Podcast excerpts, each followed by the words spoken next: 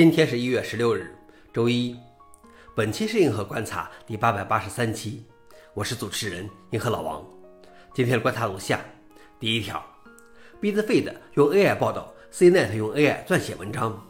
科技新闻网站 CNET 被发现自去年十一月以来，用 AI 撰写了七十五篇与个人财务有关的文章，但这些文章并没有声明使用 AI 撰写。CNET 回应称，虽然 AI 撰写了这些文章内容和收集的素材。但发表的每一篇文章都经过了具有相关专业知识的编辑的审查、事实核查和编辑。CNET 随后注明了这些文章由 AI 撰写。他们称正在做其最擅长的事情，测试一项新技术，以便能够将炒作与现实分开。有趣的是，BuzzFeed 在报道此事时也使用了 ChatGPT 来撰写了整篇报道，但经过编辑审核后，不得不重写了几次提示，以使其不再插入事实错误。消息来源：BuzzFeed News。老王点评：将来 AI 辅助写作可能会接管写作中的大部分工作。第二条是，Linux 准备禁用微软的 RNDIS 协议的驱动程序。RNDIS 是通过 USB 提供虚拟以太网功能的专有协议，但除了 Windows 之外，几乎没有得到支持。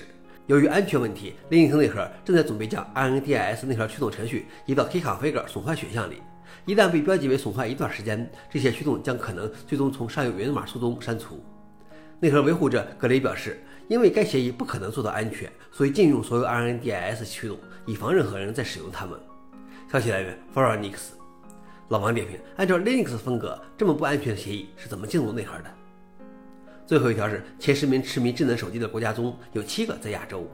Data AI 对2022年移动互联网的最新研究报告披露，亚洲国家是移动生态的主要推动者。在前十名痴迷智能手机的国家中有七个在亚洲。印尼人以每天平均五点七小时的时间名列在手机上花费时间最多的榜首，中国人排在第十八位，平均每天花费三点六小时。